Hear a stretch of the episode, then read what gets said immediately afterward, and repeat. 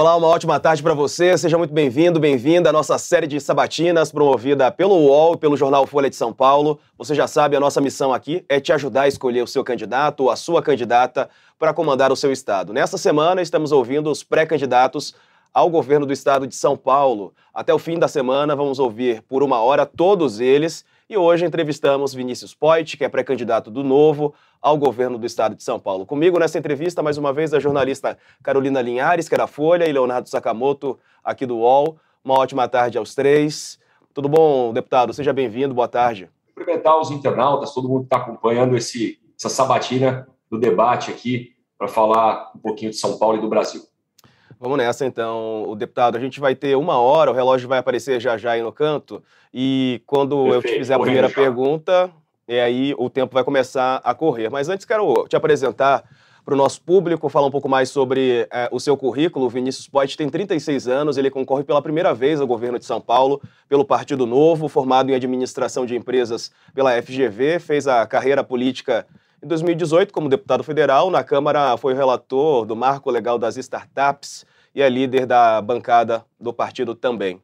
Bom, deputado, vou começar a primeira pergunta aproveitando um tema do dia no Estado, que foi a segurança pública. Mais cedo, o governador Rodrigo Garcia fez um anúncio importante, logo depois deu aqui também uma entrevista para o UOL e para a Folha, falando sobre as propostas dele para tentar diminuir o número de furtos, roubos, principalmente naqueles casos envolvendo pessoas que estão vestidas de entregadores, né? Ele falou que pessoas que reagirem, bandidos que reagirem vão tomar bala, é, e a reação vai ser essa da polícia, não é? Dobrou o efetivo nas ruas. Quero saber se o senhor concorda com essa política de segurança, se o senhor faria o mesmo, faria diferente. Qual seria o caminho, a política adotada pelo senhor no aspecto da segurança pública em relação a esses casos, a esses crimes tão recorrentes? Diego, obrigado pela pergunta.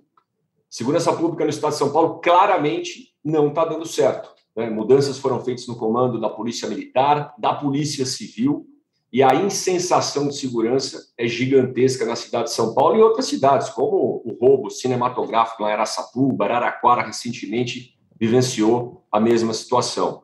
E aí, falando especificamente sobre os entregadores, é um absurdo que a gente escuta todo santo dia, né? Diego, Sakamoto, Carol, algum caso que alguém foi roubado um celular, ou foi roubado um relógio, ou foi assaltado de alguma maneira que pode causar até a morte, como um caso super triste que foi do garoto Renan. Acho que a política tem que ser ostensiva, a gente tem que aumentar o número de policiais na rua, mas melhorar a remuneração. Não dá para ter um governo que promete pagar bem a polícia do Estado de São Paulo, que é heróica, que é a polícia que faz milagre. Agora, fazer a polícia trabalhar na sua folga, né, e o policial vai, porque ele tem no seu propósito e na sua missão defender as pessoas ali, para ganhar um pouquinho a mais, ele vai trabalhar dobrado, mas a gente não põe mais polícia na rua, a gente não remunera melhor. Polícia do Estado de São Paulo é a quarta mais mal paga do país. Perde para o Piauí, perde para o Espírito Santo, perde para o Paraná. Não dá para a gente aceitar um negócio desse. E o governo prometeu e não melhorou a remuneração. Polícia do Estado de São Paulo, Diego, é, completou 190 anos, né? E ela está com o menor efetivo dos últimos 20 anos, 82 mil policiais na rua. Então, para começar, a gente tem que melhorar a remuneração do policial, melhorar o treinamento contínuo, capacitação psicológica, deixar ele ainda mais preparado e aumentar o efetivo.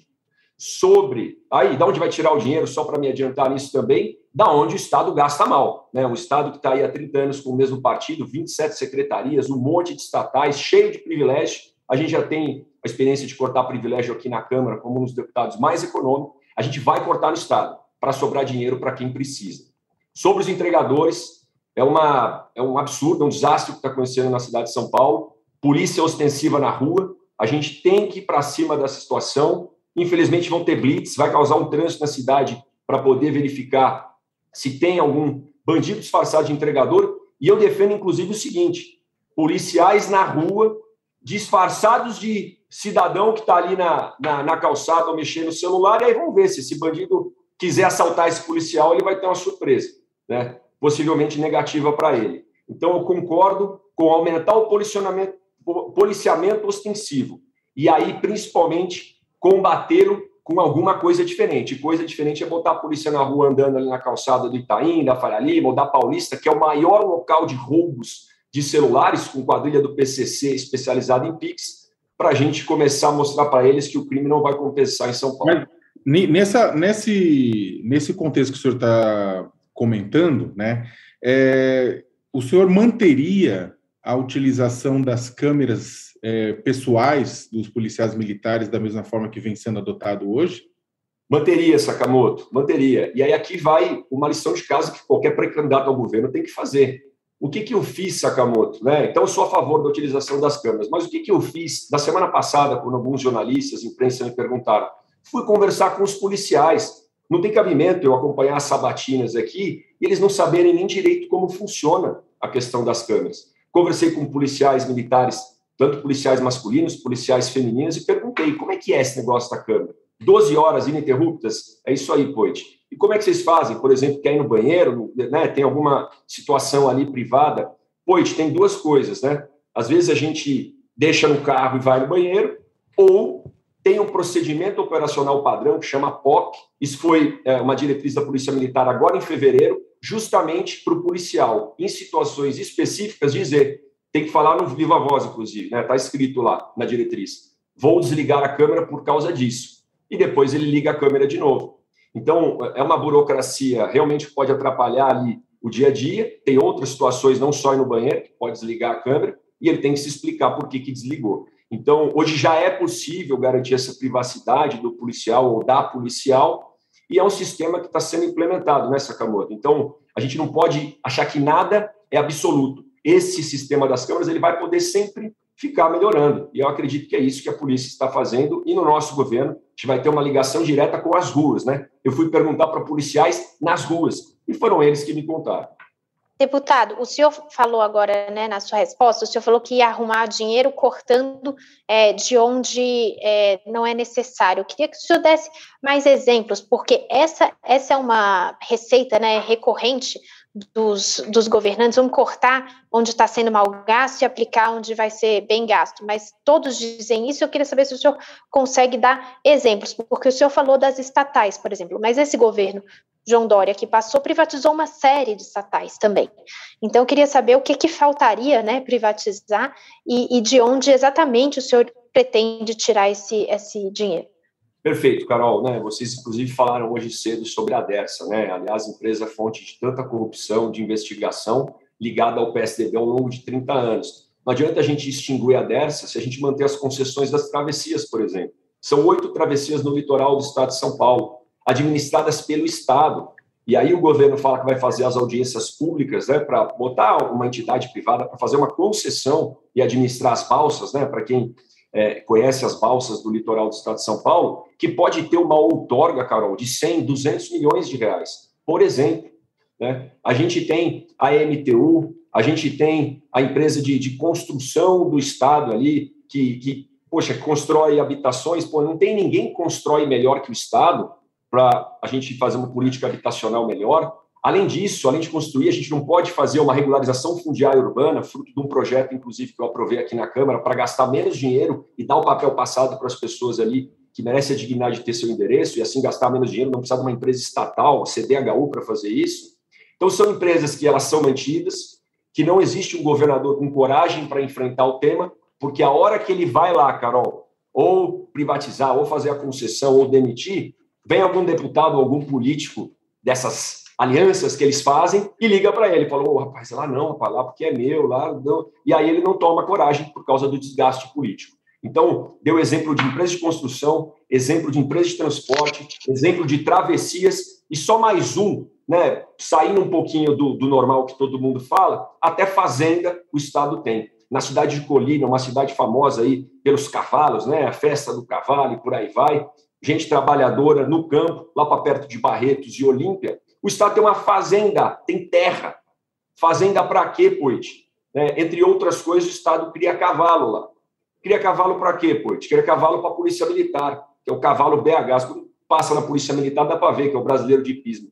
Pelo amor de Deus, gente. Não tem ninguém que pode criar o cavalo mais barato que o governo. O governo precisa ter uma fazenda. Essa daí não é nem concessão ou PPP, é vender. E assim a gente vai enxugando, Carol. Além das 27 secretarias que eu comentei no começo, deputado, o, o, o Zema, em Minas Gerais, por exemplo, tinha 21 quando assumiu do PT, reduziu para 12 e dá certo. Aqui a gente vai reduzir das 27 para umas 16 secretarias e enxugar os privilégios da máquina.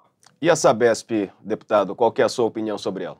Diego, estava aguardando, estava aguardando para o final ali a cereja do bolo, mas a Sabesp tem que tirar do papel, né? A gente tem que caminhar com a privatização. A Sabesp é uma empresa, inclusive geradora de caixa, mas geradora de caixa para quê? Para manter o mesmo partido no poder durante 30 anos. Não adianta gerar caixa para o governo guardar o dinheiro para fazer obra eleitoreira no final do mandato. Não é para isso que serve a Sabesp. Se gerasse caixa para melhorar a saúde da população, se gerasse caixa para investir na segurança pública, se gerasse caixa para avançar com um projeto de escola integral e atingir o que a gente vai fazer no nosso mandato, 4.500 escolas de ensino integral, aí tudo bem, mas não gera. Fica lá o governo fazendo caixa, se mantendo no poder, né? problemas de saneamento enormes, como em Guarulhos, que até outro dia 2% do esgoto era tratado. Então, a gente tem que caminhar com a privatização da Sabesp o quanto antes. Aliás, não posso deixar de lembrar: esse governo criou uma secretaria só para isso, deu para o deputado federal, ex-presidente da Câmara, Rodrigo Maia, que mudou para morar em São Paulo, mas não fez nada. Eu não sei o que, que fez. Isso é inadmissível né, criar uma secretaria, mais cargo, mais privilégio para privatizar uma empresa que não privatizou. Mas, eh, deputado, só para você entender, a, a, Sabesp ela é hoje já uma empresa de capital misto, ela está na B3, perfeito, na, na Bolsa de Valores de São Paulo, desde 2002. O senhor está querendo dizer, então, é, seria vender o controle da Sabesp. Em primeiro lugar, acho que era, era isso que eu queria colocar. Mas a pergunta que se faz é a seguinte: por mais que a Sabesp tenha apontado, tenha problemas, na crise hídrica pela qual passou o estado de São Paulo, a Sabesp teve um papel fundamental no processo. Né, inclusive Sim. de encontrar soluções, né, de resolver, de procurar pegar água de, água de um lado e do outro. E o que se discutiu muito na época é que talvez uma empresa totalmente privada não tivesse tal desprendimento, uma vez que, é a, com todo com toda a justiça, o objetivo dela é, é garantir lucro para os seus acionistas. E aí, como é que a gente faria? A água, nesse caso, não é um bem é, é, tão importante assim para deixar totalmente na mão da iniciativa privada no estado de São Paulo, uma vez que a Sabesp, é, considerando os problemas, ainda assim oferece um serviço de qualidade? Sakamoto, perfeita a sua colocação em relação à Sabesp lá atrás.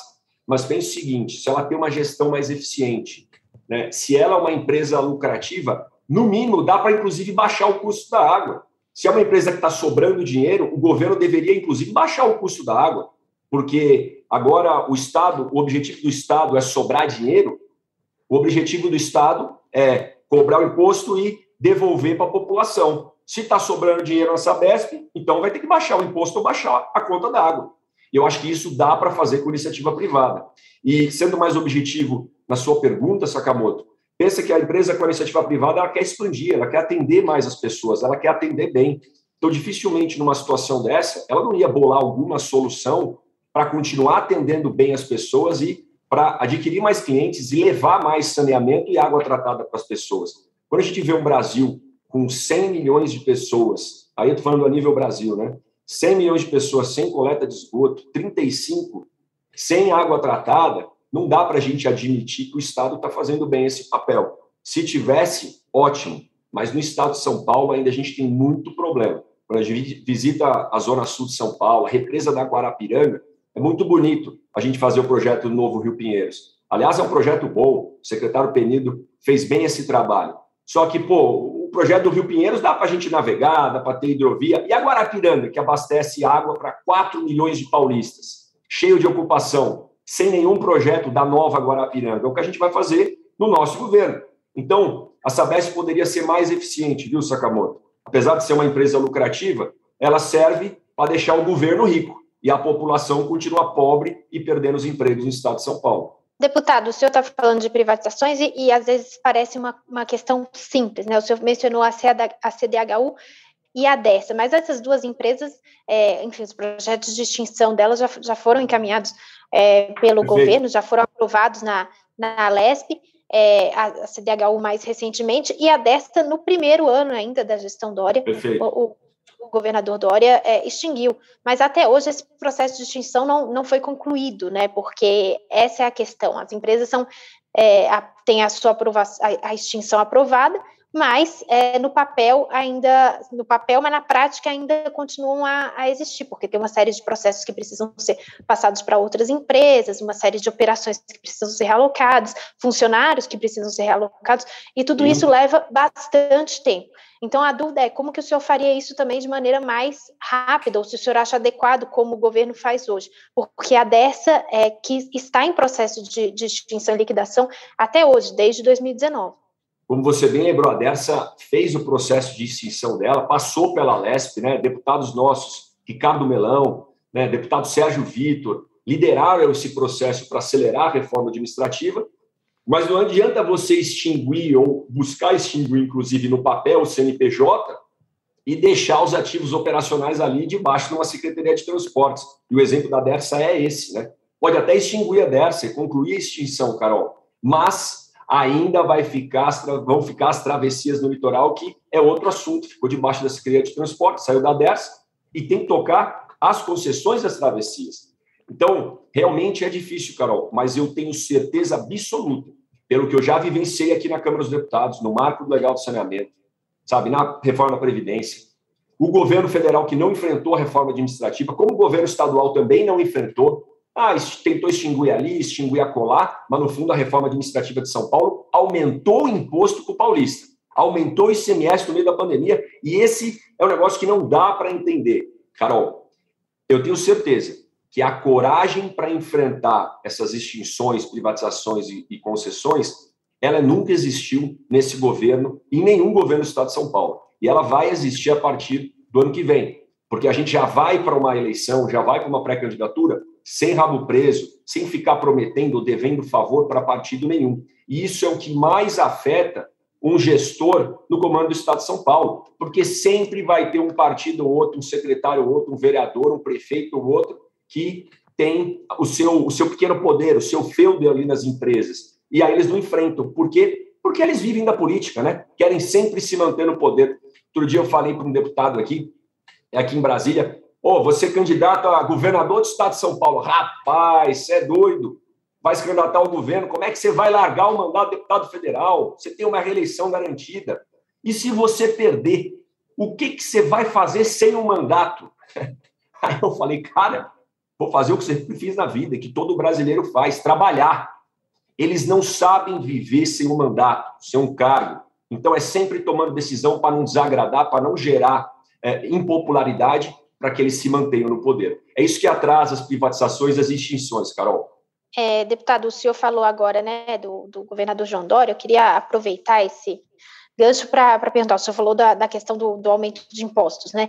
O senhor considera que o governador João Dória fez um governo é, liberal, teve uma gestão liberal nesses anos, e aproveito também para fazer a mesma pergunta em relação ao governador Zema, né, que é o governador do Novo em Minas Gerais. Como é que o senhor avalia a gestão do Dória e a do Zema? Carol, é, eu avalio com base em dados e evidências. Ser liberal não é aumentar imposto. Aliás, tirando qualquer alcunha de liberal ou conservador ou qualquer coisa do tipo, a gente sempre tem que olhar para o cidadão. A hora que aumenta o imposto, você está tirando mais do povo e levando para o Estado. Isso não é ser liberal e nem ser pró-cidadão, isso é ser pró-governo. A hora que você não faz um movimento, nem organiza sua base na Assembleia para conter o aumento do IPVA, que foi outra questão, todo mundo abriu esse ano aqui, 23% de aumento no preço do carro usado, na média, aqui no estado de São Paulo, o movimento do governo. No máximo 9% de desconto ou parcela em 5%. O que, que é isso? Isso não é ser liberal. A hora que a gente olha para os resultados, Carol, o estado de Minas Gerais é o estado que está gerando mais emprego no Brasil nos últimos meses. Isso é ser liberal. Liberal é gerar emprego, é botar renda, porque gerar emprego, né? Parece que é algo batido na política também. Mas no fundo, ó, é renda no bolso do povo. E é isso que o Zema está fazendo em Minas Gerais. Então, aqui no governo do estado de São Paulo, carece de alguém que trabalha com aspectos liberais ou não, trabalha para a população e não somente pensando na próxima eleição. Porque a hora que aumenta o imposto no meio da pandemia, Carol, o que, que o governo está vendo? Rapaz, precisa de caixa, porque ano que vem, 2022, é ano de eleição, e é ali, ó, vai inaugurar um monte bom prato, vai inaugurar um monte de coisa da polícia, vai começar a investir um monte, sabe? Ano de eleição é ano de obra. E eu estou cansado de enfrentar isso no meu estado, estou cansado de ver isso na política. Aliás, esse movimento, né? Que eu convoco as pessoas que estão assistindo aqui saírem da indignação e irem para ação, porque é possível. É possível a gente participar mais da política, sair do grupo do Zap, que, que é bom também, você mobilizar e desabafar ali, mas, sabe, se filiar num partido, cobrar mais seus deputados, se candidatar, como eu fiz saindo de ser trabalhador, de empreendedor, e vim representá-los aqui na Câmara dos Deputados. É, deputado, a, o senhor é do Partido Novo e o Partido Novo é um partido novo, desculpa o trocadilho, mas é verdade, é um partido que não, que não tem uma trajetória tão, tão, tão longa assim. Agora, o, part, o partido tem um governador, como o senhor mesmo colocou, né, tem uma representação na Câmara dos Deputados, em outras assembleias, é, o que acontece, contudo, é que para um partido com tão pouco tempo de, de, vida, o Novo também ele teve muitas polêmicas. Né? Teve polêmica com o fundador, o João Moedo, é, aqui em São Paulo, em outra eleição, com o Felipe Sabará, teve uma polêmica interna dentro do partido, sai, não sai, acabou, ele acabou sendo retirado da, da candidatura. Recentemente, na Câmara dos Vereadores de São Paulo, tivemos uma briga, literalmente física, né, entre as vereadoras Janaína Lima e Cris Monteiro. Ou seja, temos. É, e aí também tem cisões e clivagens dentro do novo entre pessoas que defendem apoiar mais o apoiar o, o, o, presidente Jair Bolsonaro e apoiar pautas, né? Tem também essa clivagem dentro do partido. E aí a pergunta, para um partido com tão pouco tempo de, de vida, assim, e, e, que não é um partido tão grande, não há muitas brigas e disputas internas?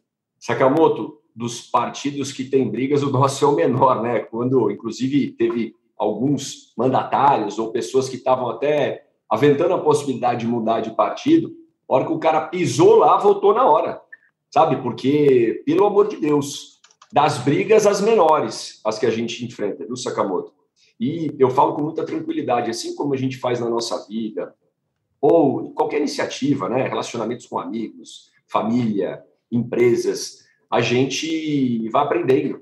O importante é ter humildade para reconhecer os erros, Humildade para, olha, a gente errou aqui em alguma coisa na eleição 2020, vamos corrigir, como é que melhora o processo seletivo, como a gente passa a focar mais no que nos une e não no que nos separa, porque no novo não tem ladrão, no novo não tem ninguém com tornozeleira, no novo não tem corrupto, no novo só tem ficha limpa, no novo não tem ninguém que usa fundão. Então a gente tem qualidades que os outros partidos não têm e vão precisar ficar se explicando qualquer outro pré-candidato, viu, Sakamoto, ao governo do Estado de São Paulo, vai ter que se explicar um monte, né? vai ficar nervoso na hora do debate ou na hora das perguntas, porque sabe que se não é ele que tem rabo preso, é o seu partido. E a gente vem aqui de cara limpa, sabe, com a tranquilidade de quem não usa nem um centavo do fundão. Fundão esse, 5 bilhões de reais, que poderia ser utilizado para melhorar a segurança, para levar o saneamento aí para a turma que precisa, sabe, para melhorar a educação, acelerar o projeto de escolas integrais, não só em São Paulo, mas no Brasil todo, né, para os outros estados. Em São Paulo vai ser prioridade para tirar as, as crianças e a molecada do crime. Contraturno da molecada e do ensino médio não pode ser o crime no estado de São Paulo, tem que ser a escola, empreendedorismo, tecnologia. Então, o nosso partido pode ter os conflitos, aprende com eles, melhora. Esse ano, Sakamoto, 500 pessoas no estado de São Paulo se inscreveram no processo seletivo do partido para serem deputadas e deputados federais e estaduais. Isso é o maior indicativo que a gente conseguiu aprender, trazer mais equilíbrio, unir e viremos muito forte para as eleições de 2022, com a maior chapa de deputados de São Paulo, a maior chapa depois das convenções, a gente pode checar isso, e a chapa com o maior número de mulheres, coisa que os outros partidos não conseguem. Porque ali Deputado, é só na base do fundão. O senhor o está falando né, sobre a transparência, as questões do partido. É, eu acho que uma, uma pergunta que o eleitor se faz, né, e, e que não fica muito claro, é uma pergunta simples e também direta. O novo, ele é bolsonarista ou não é bolsonarista? Porque fica um pouco esse estigma, né? O, o Amoedo tentou a candidatura presidencial aí de novo e, e, e desistiu por causa dessa, dessas disputas, e no fim das contas era uma disputa sobre isso. Então, assim, é um partido que está de acordo com, com o governo Bolsonaro, que, que dá sustentação ao governo Bolsonaro, ou é um partido de oposição? De maneira alguma, o Novo é um partido bolsonarista, Carol. E de, nem, nem na família, nem eu e a Evelyn, minha noiva, a gente não concorda em tudo.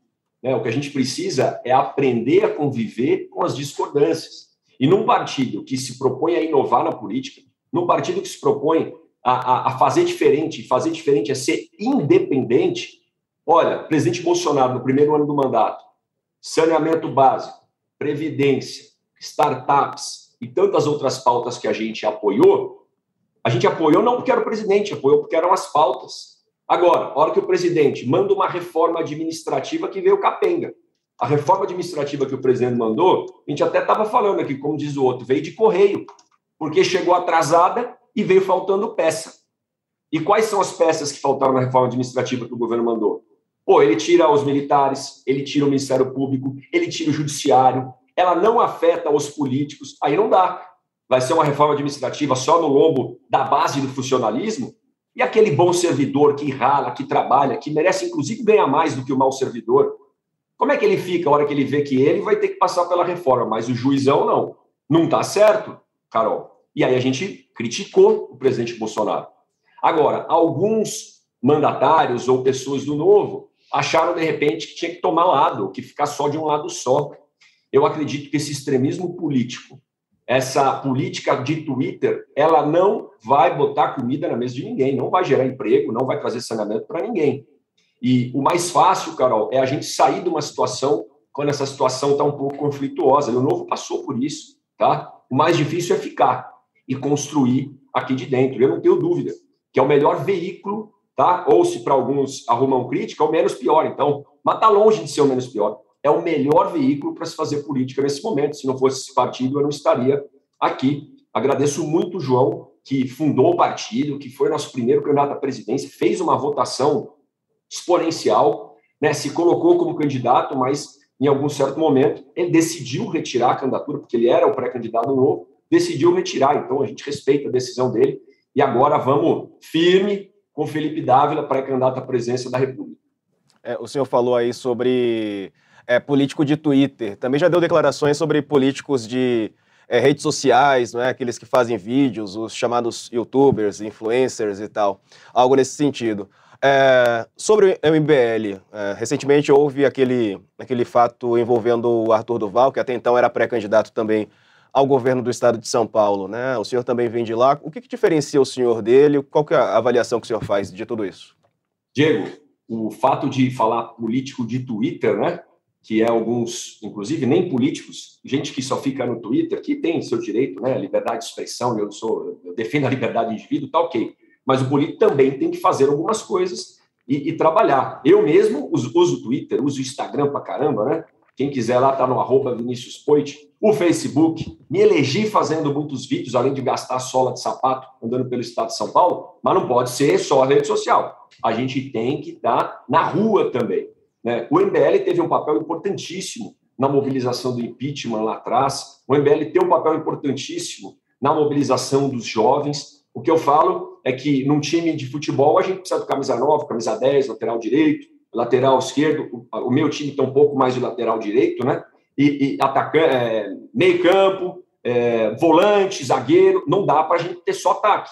A gente precisa ter um pouco mais de equilíbrio dialogar. Então, eu, eu tenho relacionamento com eles e eu acho que fazem um trabalho importante de mobilização, falam muito com os jovens, que a gente precisa é, trazer um equilíbrio maior nessa fala para a gente não ficar só no ataque e sim, poxa, como é que a gente vai trazer resultado de fato? Como é que a gente vai juntar esse poder da mobilização para trazer resultado para a vida das pessoas? Porque afinal, Diego, é para isso que eu vim na política. E a gente vem para pegar o poder e devolver o poder para o povo. Vim aqui para Brasília para levar o dinheiro de São Paulo de volta, que aliás até uma bandeira que o IBL defende, que eu compactuo com ela, que é a reforma do Pacto Federativo. São Paulo, gente, né? O Arthur sempre falava isso, por exemplo. São Paulo manda para Brasília 500 bilhões de reais e recebe de volta, né, não dá nem para botar numa mão aqui, é 50 bilhões de cada 10 reais que a gente manda, a gente recebe um de volta. Está errado. Precisamos fazer a reforma do Pacto Federativo, bandeira que eu defendi como deputado federal, antes mesmo de me eleger, defenderei como governador, junto com a nossa Assembleia Legislativa, para que o dinheiro gerado em São Paulo fique mais em São Paulo para a gente tire poder de Brasília. É mais Brasil, menos Brasil. para não ficar dependendo de deputado que só vai trazer o recurso, só vai ajudar o Estado se tiver, toma lá, dá cá com ele, que é isso que essa turma faz aqui. Mas, deputado, é, é só para também reforçar um pouco a pergunta do Diego, é, também acho que valeria a pena, a gente gostaria de ouvir do senhor um pouco uma avaliação do episódio que levou à própria renúncia do Arthur Duval da Assembleia Legislativa de São Paulo. É, até porque não é uma questão aleatória, né? O senhor mesmo em entrevista já tinha feito uma análise de que uh, muitos dos eleitores dele também eram semelhantes aos eleitores do senhor, e que, é claro, com a saída dele, o senhor acabava até, pode estar tá herdando né, uma quantidade de eleitores que deveriam votar nele, estão votando agora no senhor. Eu queria que o senhor fizesse uma avaliação sobre esse episódio, né, o episódio do que aconteceu na Ucrânia, as declarações dele que foram vistas como é, machistas e misóginas, que levou à renúncia. Como é que o senhor viu tudo, desde as declarações até o processo que levou à sua saída da Lesp? Sakamoto, eu acredito até que não tem muito mais que falar sobre esse episódio. Eu manifestei publicamente, repudio totalmente as falas, a atitude dele naquele áudio, e agora a Assembleia está tá, tá cuidando desse caso. O próprio Arthur tomou uma atitude é, minimamente honrosa ali de se retirar do cargo. Então, é aquela coisa, tudo que a gente faz, é, a gente tem que ser responsável pelos nossos atos. Então, já manifestei, é, vida que segue, para a gente poder dar bons exemplos na política e trabalhar pelo cidadão. Mas o senhor acha que a cassação do mandato dele, porque mesmo com a renúncia, a Lesp continua com o processo de cassação, o senhor acha que a cassação é a, é a, a medida correta a ser adotada ou a renúncia já basta? Sakamoto, eu não tive nem acesso a todos os autos na Lesp, então prefiro deixar o processo correr lá e que os deputados da LESP, que estão por dentro do assunto e escutaram as pessoas que participaram das oitivas, das assembleias, tomem a decisão. Eu irei, logicamente, escutar os nossos deputados estaduais lá da LESP. Bom, aproveitando... O senhor mencionou só para aproveitar o, o, gancho, cara, sobre o caso Silveira, qual que é a avaliação que o senhor faz aí em Brasília? Né? A gente está falando bastante sobre esse caso também recentemente. Estou falando sobre o mandato dele também, né? Sobre a perda do mandato, se deve ser uma decisão do STF ou uma decisão do Congresso? Diego, de maneira alguma deve ser uma decisão do STF. A gente tem os três poderes no Brasil, né? o STF, o Judiciário, o Executivo né? e o Legislativo. É, então, a gente tem os três poderes para ter aquele, é um termo em inglês, né, que é o checks and balances, mas é o, é o equilíbrio. Manter o equilíbrio e um controlar um pouco o outro, para nenhum se sobrepor. O STF está passando do limite no poder dele. Se você quer saber a minha opinião sobre o Del Silveira, tinha que estar tá fora da Câmara dos Deputados. Eu não acho que ele tem que ele respeite o decoro parlamentar. Eu não acho que ele dá um bom exemplo ali como político, mas ele tem que sair através da Câmara dos Deputados, do Comitê de Ética. Agora já me adianto. Tá bom, mas o Comitê de Ética, o Arthur Lira não pauta. Então, nosso papel, representados pelo Tiago Mitrô, que inclusive deu o voto dele no Comitê de Ética pela cassação do Daniel Silveira, é apertar aqui na, na Câmara. E aí eu falo para a turma aqui, eu falo, cara, o, vocês não agem, não existe vácuo no poder. Não existe vácuo. Vocês não fazem nada. E a STF vai começar a avançar, a gente tem que ser mais duro. Então, o meu papel aqui é fortalecer as instituições o STF desrespeita as instituições, avança numa seara que não é a dele, né, onde acusa, julga e faz tudo ao mesmo tempo. A gente tem que fortalecer o Comitê de Ética da Câmara dos Deputados e a gente vai continuar apertando para que seja pautado e para que ele seja responsabilizado pela Câmara. Carol, eu, ia, eu ia perguntar, deputado, o senhor falou da LESP, né? Eu, e o senhor falou também sobre esses conchavos, esse toma lá da cá, essa troca de cargos, que é o que garante muitas vezes a, a sustentação né, do, do governo no, no, Congresso, na Assembleia.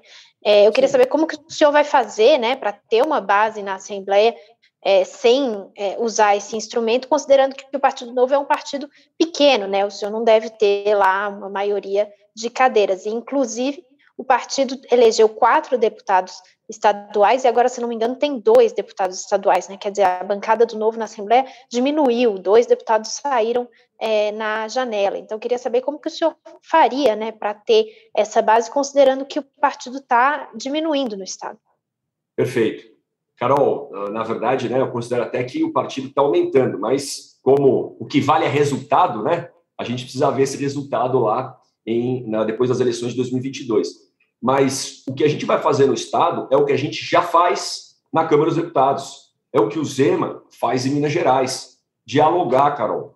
Aqui na Câmara dos Deputados, nunca um deputado de primeiro mandato no Brasil, em qualquer outro estado, liderou uma bancada toda. Isso aconteceu a primeira vez em São Paulo, com a minha liderança na bancada paulista.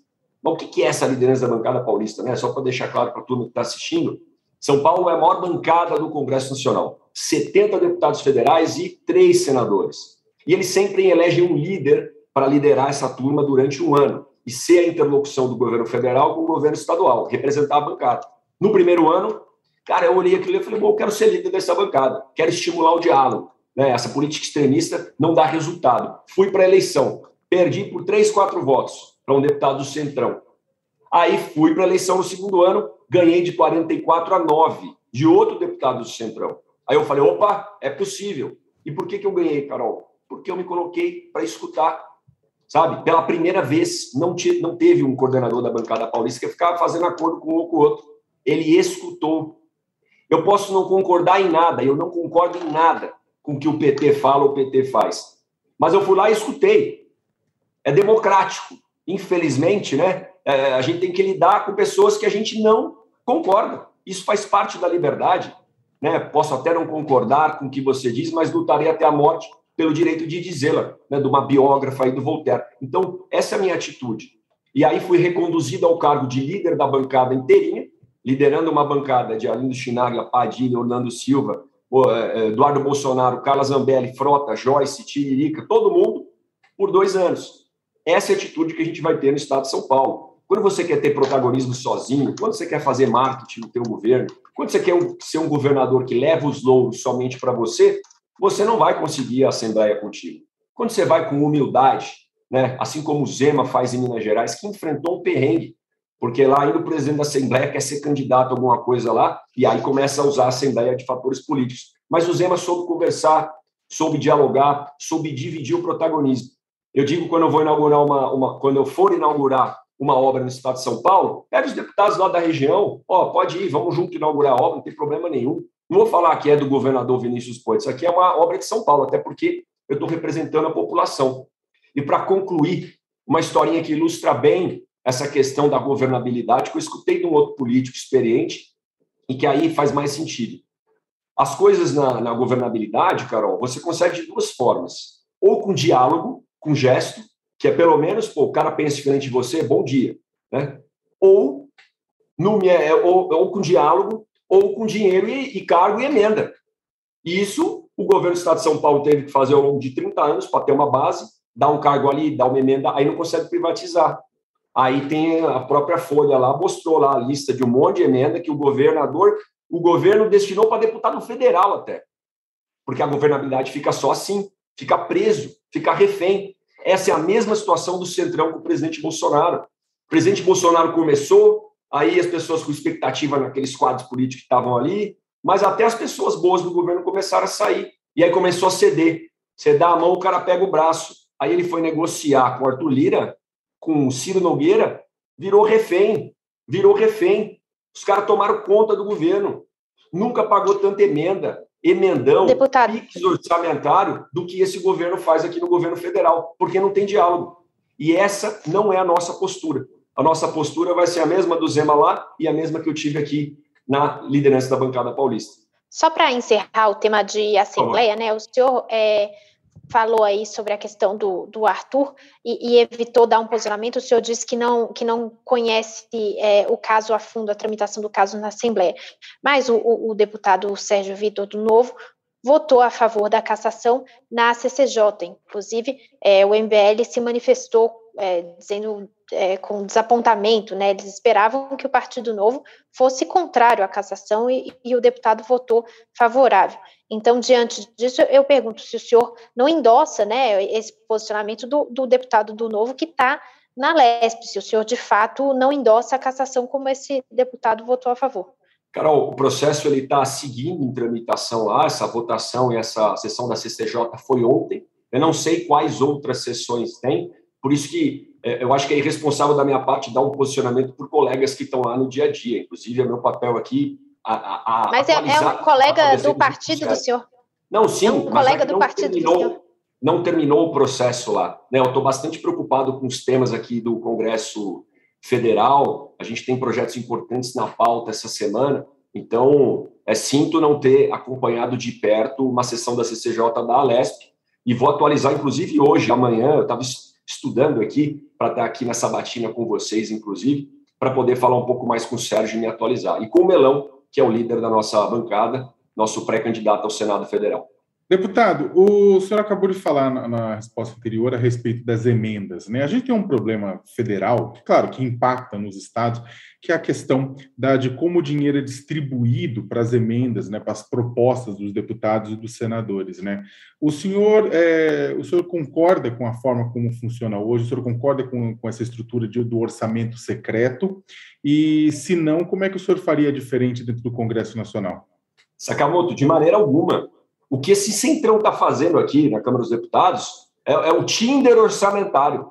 Tinder, os caras fizeram, eu até não sei se foi a Folha ou o jornal concorrente que fez, é isso mesmo, Carol. É um Tinder orçamentário. Eu não sei se foi a Folha ou o Estadão que deu, é, é falei o nome do jornal concorrente aí, mas foi o outro jornal que deu, a, bom, jornalistas colegas aí que deu a matéria para fazer o match para o Arthur Lira coordenar, né? E o, e o algoritmo do, do Tinder é o Arthur, entendeu? Para coordenar qual emenda vai para qual deputado. É o fim da picada.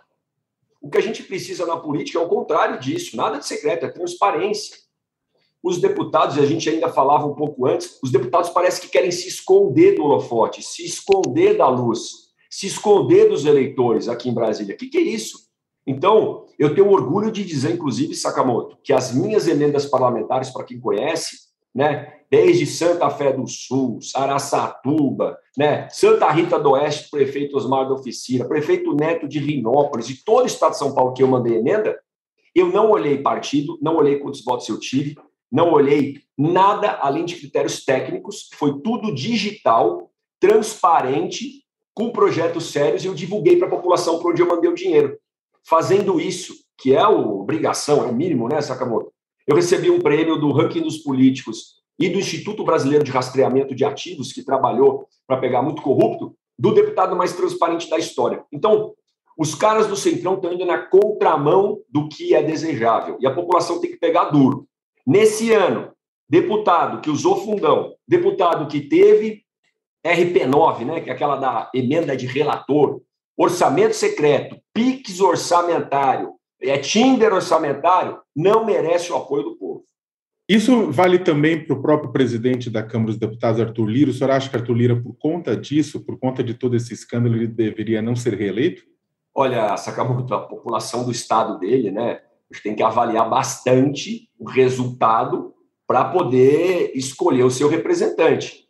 Né, eu é só jogar no ranking dos políticos, só jogar na internet aí, que dá para pesquisar bastante coisa sobre o presidente da Câmara. Né? Inclusive, notícia também que jornais identificaram de emendas enviadas para robótica né, e escola que não tinha internet. Então o cara manda computador para uma escola que não tem internet. É, eu, eu não acho certo. Se fosse para eu escolher no meu estado, eu não escolheria. É, então, novamente, agora, Sakamoto, eu vou te dizer, viu? Quem usa fundão é, não merece seu apoio, rapaz, nós vamos renovar a Câmara dos Deputados inteira.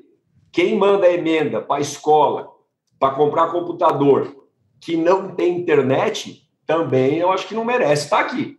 Então, é assim, só que a democracia é essa, né, Sakamoto? Nosso papel é trazer luz, trazer transparência, né? A imprensa tem um trabalho essencial nisso, tem que ter liberdade para trazer mesmo, para investigar, para colocar, para divulgar as listas os institutos e movimentos como Vem para a Rua, MBL, Livres, têm que fazer os seus mapas de votação para mostrar para a população ter mais consciência. Porque, para concluir, mais importante do que escolher quem vai ser o presidente da República, né, às vezes o Congresso Nacional as pessoas deixam de lado. E a gente precisa conhecer bem os deputados e senadores que a gente vai votar.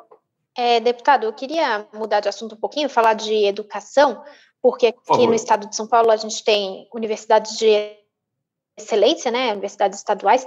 Eu queria saber qual que é a opinião do senhor, por exemplo, sobre a manutenção das cotas nessas universidades e se o senhor considera é, colocar em discussão a questão do, do pagamento de mensalidade. Perfeito, Carol. Eu acho que a questão das cotas ela tem que ser encarada como algo transitório, ela não pode ser um fim. Porque quando a gente coloca algo para remediar alguma situação específica da história do nosso país, ou, ou qualquer outra situação que seja, a gente tem que trabalhar na, causa, tem que trabalhar na raiz, que é dar educação do ensino fundamental 1 e 2, básico, médio, igual para todo mundo, que é dar saneamento para todo mundo, independente da raça, da cor, do gênero, ou seja lá aonde nasceu. A gente não pode ter uma loteria de CEP no Brasil. E é essa que a gente tem, a loteria de CEP. Então, as cotas têm que ser encaradas como uma transição. E eu sou muito mais a favor a gente utilizar as cotas pela condição econômica. E aí a minha resposta, né, que inclusive né, a gente pode voltar nisso no final, de ser a favor de quem pode pagar a universidade pública, tem condições, que pague. Aí, justamente, quem não pode, aí não vai pagar, porque vai ter uma sociedade que está dando essa oportunidade para quem não tem condições e comprova que não tem renda. Eu acho que isso seria um critério mais justo, Carol. Mas adicionando um tema na educação, porque além das universidades, né, o, o Estado de São Paulo tem um papel, e aí, meio que padrão, municípios cuidam do ensino básico, fundamental 1, o Estado ali, fundamental 2 e mais o ensino médio, e o governo federal fica mais com o ensino superior, gente. No Brasil, a gente investe quatro vezes mais no ensino superior do que no ensino básico. Está errado. OCDE é uma vez e meia. Então, eu queria falar um pouquinho só do ensino médio, do que a gente vai fazer, porque a gente precisa voltar o foco e reforçar o feijão com arroz ali, né? reforçar mesmo o feijão com arroz e a marmita nas escolas, mas reforçar o ensino fundamental, o ensino médio no estado de São Paulo. Estado esse, que esse governo. E aí eu reconheço o Rossielli, que já foi ministro, né, e que fez um papel bom na Secretaria de Educação, pegou com 360 uh, eh, escolas de ensino integral, está com 2 mil hoje, mas ainda é pouco. A meta são 4.500 escolas, universalizar o ensino integral no estado de São Paulo, porque aí não vai ter espaço para o crime. Nós vamos desarticular o crime na base. E nesse contraturno tem ensino técnico, Carol. Preparar a mão de obra, preparar os jovens para as profissões do futuro, qualificar os jovens, sabe? Dar oportunidade. Com isso, nós vamos atrair empresa para o Estado, nós vamos voltar a gerar emprego. E aí, com todo respeito ao governador Romeu Zema, eu falei para ele: Romeu, a partir de 2023, chega de levar as empresas embora tudo para Minas, viu? É uma lá, uma cá. Porque, poxa, a gente está perdendo. Pessoal do Vale do Paraíba para a Extrema, pessoal lá de Franca, ali para o Triângulo Mineiro. E nós vamos trabalhar duro para reforçar a qualidade da educação, melhorar o índice básico e abaixo de básico do Saresp. Dois anos sem escola prejudicou a formação de todo mundo. Colocar o ICMS educacional, para repassar dinheiro para os municípios com base em metas, porque aí a gente força os municípios a melhorar o ensino básico. Já foi feito no Ceará, já foi feito em Pernambuco. Então, é, agradeço a pergunta, Carol. Espero ter, que tenha respondido sobre as universidades, mas foi importante falar um pouco sobre o ensino médio fundamental, prioridade no estado de São Paulo. Deputado, é, como é que o senhor avalia o combate à Covid-19 no estado de São Paulo? O senhor teria feito algo diferente? O senhor concordou com as medidas de distanciamento social é, que foram impostas pelo governo paulista? Como é que o senhor avalia? Sakamoto, a vacina eu acho que é inegável, né? que foi um trunfo não só para o governo paulista, mas para o Brasil. Vacina salva vidas, tomei duas da Corona e a terceira ainda é da Pfizer. Ah, tomei a que tinha. E, e, então, isso a gente está falado. Agora, a falta de proximidade com cada cantinho do estado de São Paulo, a falta de tratamento diferente para problemas diferentes, para mim, afetou a vida de muitos paulistas. Porque a situação da cidade de São Paulo é diferente da situação da cidade de Rinópolis. É diferente da situação da cidade de São João das Duas Pontes, lá perto de Fernandópolis Votuporanga. É diferente da situação de Rosana, no Pontal do Paranapanema. Que às vezes tinha um caso, não tinha nenhum. Será que precisava fechar ao mesmo tempo que São Paulo? Será que dava para fazer uma barreira sanitária e ali a gente controlar um pouco melhor? Então, eu acho que faltou esse cuidado específico, além do contato principalmente com o comerciante, viu, Sakamoto? A forma de fazer, a forma de comunicar, a forma de verbalizar ficou extremamente autoritária. Por que, que não vão reunir com as associações de comerciantes, associação dos restaurantes, associação dos eventos, associação dos bares, que foram os mais afetados? Rapaz, nós vamos ter que fechar. Está aqui o problema, é sério, a gente não sabe o que está vindo aí. Tem estoque, queima o estoque, guarda, congela. Agora, fecha, abre, fecha, abre de surpresa para o cara. Eu acho que isso afetou muito também a vida dessas pessoas e agora nós vamos trabalhar para retomar, Sakamoto. Agora, pior que tudo isso, pior que tudo isso, desculpa só para concluir, é o aumento de imposto. Isso daí, é, para mim, é algo imperdoável. Né? Eu vou vir para o meu mandato para lutar contra o imposto, para diminuir a carga tributária. Vou para essa pré-candidatura ao governo para diminuir imposto para os paulistas. O cara aumentar imposto no meio da pandemia é uma insensibilidade que não tem tamanho. Mas aí, eh, pelo, pelo que eu entendi, o, senhor, o que o senhor coloca é que da forma como o distanciamento social foi implementado pelo governo João Dória, a forma que ele adotou, acabou atrapalhando a economia. O senhor teria adotado de uma maneira diferente? O senhor não teria fechado o comércio como houve o fechamento, então? Não, Sakamoto. Teria tomado medidas parecidas, mas com mais diálogo e identificando se aqui em São Paulo, em algum centro comercial, a gente tem que fechar primeiro porque tem mais aglomeração, porque tem mais gente, porque tem mais casos, vamos fazer. Só que conversando com a associação local, pisando lá, mostrando empatia, o próprio governador indo lá, fazendo um zoom, já que tinha que ter distanciamento. Agora, lá numa cidade do interior que não tem nenhum caso, precisa fechar ao mesmo tempo, a gente não pode segurar um pouco, né? Vamos esperar ver se dá para controlar com barreira sanitária na cidade. É isso que eu acho que eu teria, eu acho que ele poderia ter feito e o que eu faria diferente. Sempre com diálogo. Quando você se coloca, calça o sapato do outro, Sakamoto, as coisas elas ficam um pouco mais menos tensas e menos autoritárias. Muito bem, vamos agora para aquela parte da entrevista da Sabatina que as respostas são curtas para perguntas que dão dois caminhos, tá? É, deputado, o senhor pode ficar à vontade para fazer as suas escolhas.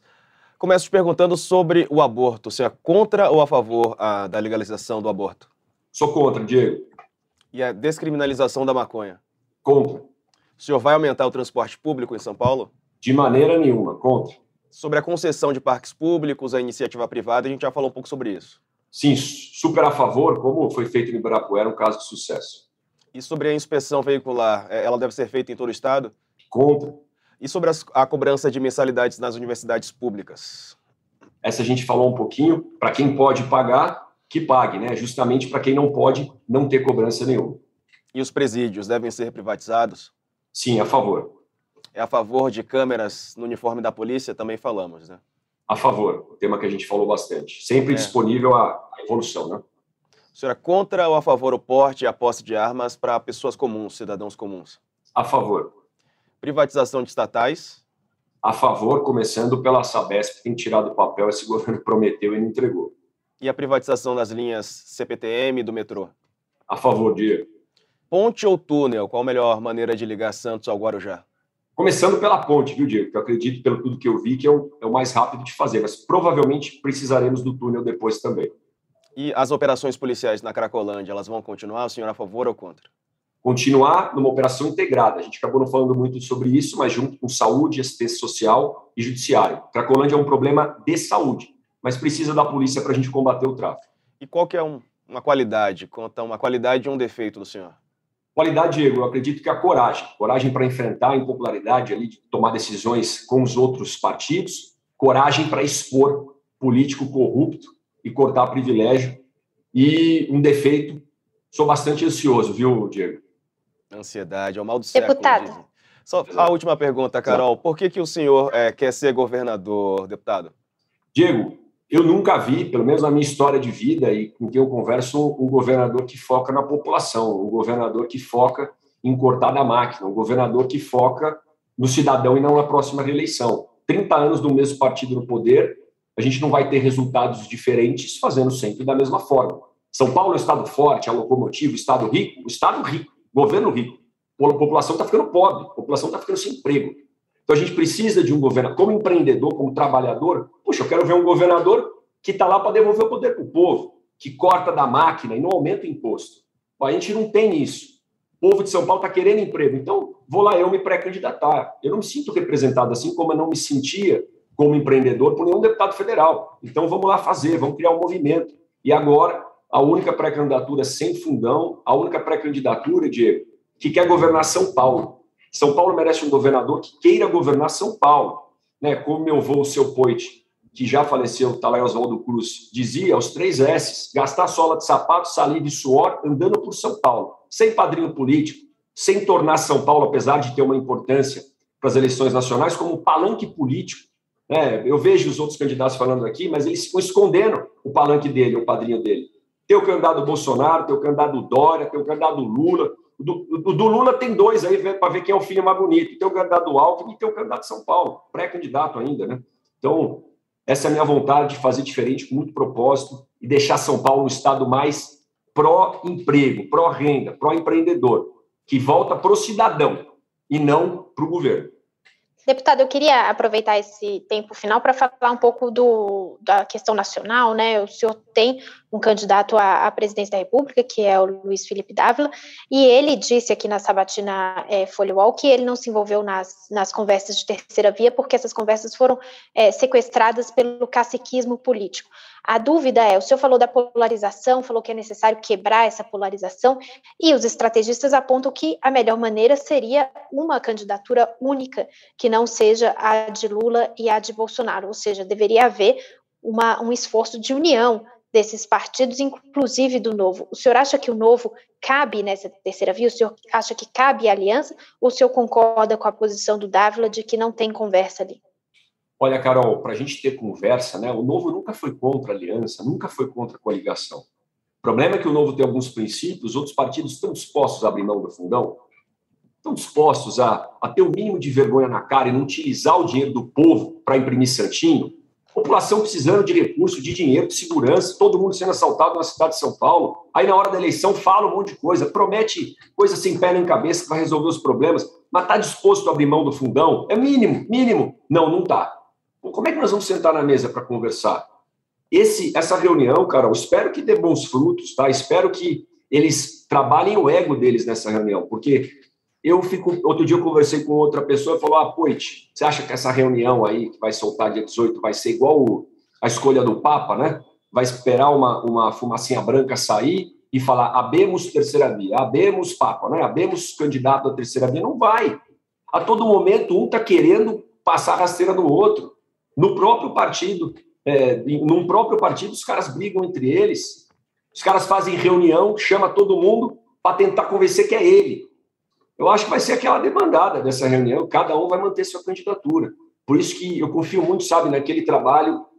É, eu aprendi sempre isso e remeto a, a, ao, ao, seu Poit, que foi um cara do campo, um cara trabalhador, meu avô. Aprendi isso dentro de casa com um empreendedor, uma empreendedora que é minha mãe e meu pai. Sempre falou assim: filho, faça as coisas corretas na política, Carol. Tem dois jeitos de fazer as coisas na vida: certo e o errado. Eu não vou. Mas, deputado. Para fazer campanha, sabe? São princípios e valores que são inegociáveis. Não dá para a gente flexibilizar algumas coisas. Eu escutei, para concluir te passar, Carol, e aí eu confio muito no Felipe Dávila, um cara equilibrado, um cara firme, sabe? Que não fica mudando de barco a cada lugar. Eu escutei uma coisa que ilustra isso aqui. Princípios e valores não são coisas que você altera conforme altera o seu redor, né? as circunstâncias ao seu redor. Princípios e valores são aquilo que você luta, muda as coisas ao seu redor para manter.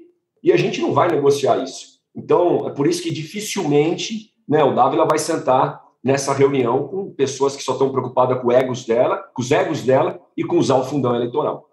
E se chegar no segundo turno entre Lula e Bolsonaro, o senhor vota em qual dos dois? Ou o senhor anula?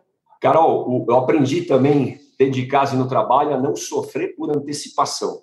É, eu tenho um pré-candidato, Luiz Felipe Davi, um cara equilibrado, preparado, estudado, está rodando o Brasil, e esse é o meu presidente da República. Eu vou lutar por ele até o fim. Espero que ele esteja no nosso segundo turno e seja presidente do nosso país. Deputado, uma, uma pergunta e ao mesmo tempo uma provocação, já que a gente está chegando no final. Por favor. Na entrevista, o senhor foi, é, digamos, bastante liberal do ponto de vista econômico, né? O senhor falou das privatizações e tudo isso mais.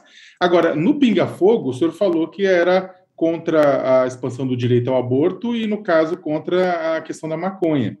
E isso não coloca o senhor numa situação em que o senhor está alinhado eh, liberal do ponto de vista economicamente, econômico, mas do ponto de vista comportamental, o senhor seria conservador? Sakamoto, eu tenho minha opinião pessoal né, sobre alguns temas, mas como um líder, né, a exemplo do nosso candidato à presidência, a gente não pode querer impor a minha opinião em cima do outro, né, já que eu defendo a liberdade individual. Então, como futuro governador, ou qualquer outro cargo que ocupe na vida pública ou nas minhas atitudes do dia a dia, tenho que respeitar a escolha da maioria, tenho que respeitar a escolha da democracia. Por isso que foi o motivo dessas respostas. Defendo, inclusive, Sakamoto, que a gente tenha cada vez menos centralização de poder aqui no nosso país, sabe? Que é o tal do federalismo.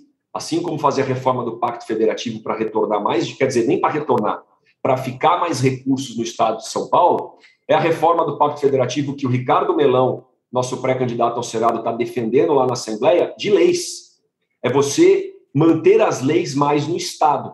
Porque aí, como é que um cara da presidência da República vai defender uma lei que afeta o Brasil, que tem dimensão continental? Que cada Estado tenha a sua própria lei. E aí, cada, cada Estado, cada município vai ter a proximidade de tomar sua decisão, como é nos Estados Unidos funciona. Então, isso valeria para isso valeria para questões como é, uma questões como por exemplo a, o direito ao aborto. Isso valeria para questões chegaria no nível da federação estadual na sua avaliação? Na minha opinião, sim, Sakamoto. Né? Como novamente defensor, defensor das liberdades individuais, a gente tem que defender aquela liberdade na ponta, sabe, no indivíduo. Pô, é obviamente que trazer de uma vez e deixar na mão do indivíduo tem certas coisas que não vai dar. É, tecnicamente é quase que impossível. Mas quanto mais a gente levar para a ponta, assim como eu falei de decisões na pandemia, levar para o município, levar para a característica individual de cada um e respeitar a liberdade de cada um, eu acredito que a gente vai ter um país muito mais livre, um país muito melhor para se viver, gerar emprego né, e prosperar. Muito bem. Tempo cravado, terminou no zero do cronômetro. agradeço muito a participação de Vinícius Poit, pré-candidato do Novo ao governo do Estado de São Paulo. Muito obrigado, pré-candidato. Boa sorte aí na caminhada, assim como para todos os demais pré-candidatos também. Obrigado a Carol, ao Sakamoto Pode. que fizeram companhia aqui nessa entrevista. Muito obrigado aos três. E obrigado também você obrigado, que nos acompanhou Diego. até aqui. Obrigado.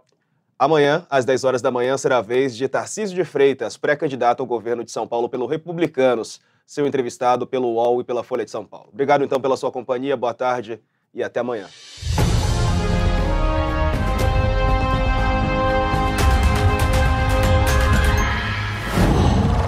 Qual?